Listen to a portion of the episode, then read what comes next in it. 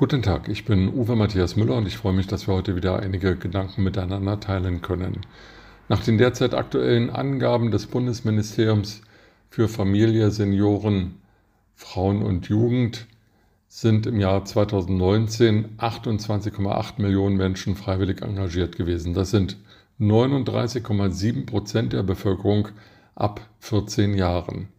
Bundesinnenministerin Nancy Faeser will diese Menschen, die sich in Vereinen, bei der Nachbarschaftsbetreuung, im technischen Hilfswerk und bei der Freiwilligen Feuerwehr engagieren, nun als Dank früher in Rente schicken.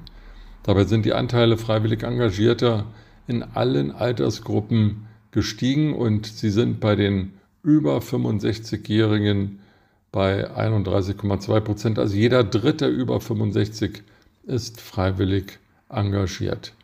Wie Nancy Faeser, die Bundesinnenministerin von der SPD, nun rechtfertigen will, dass diese Leute früher in Rente gehen sollen, obwohl sie leistungsfähig und leistungsbereit sind und Deutschland unter den Folgen des demografischen Wandels ächzt, weil die jetzige und auch ihre Vorgänger Bundesregierungen viel zu wenig getan haben, um die Lebensarbeitszeit der gestiegenen Lebenszeit anzupassen, das erschließt sich nicht.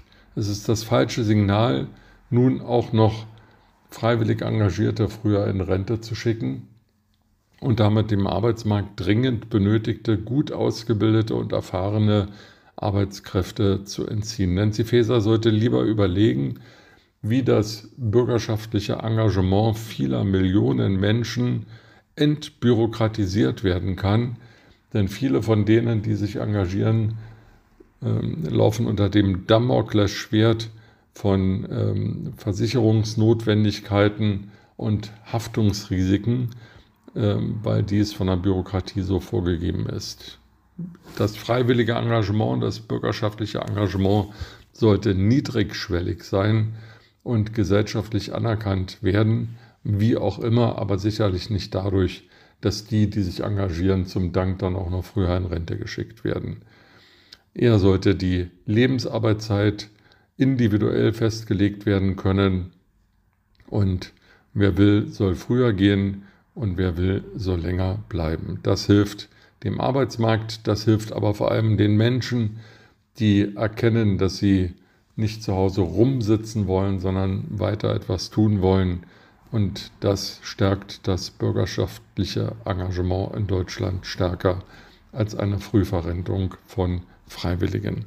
Mit diesen Gedanken in den Tag wünsche ich Ihnen eine gute Zeit und freue mich, wenn wir uns bald wieder hören.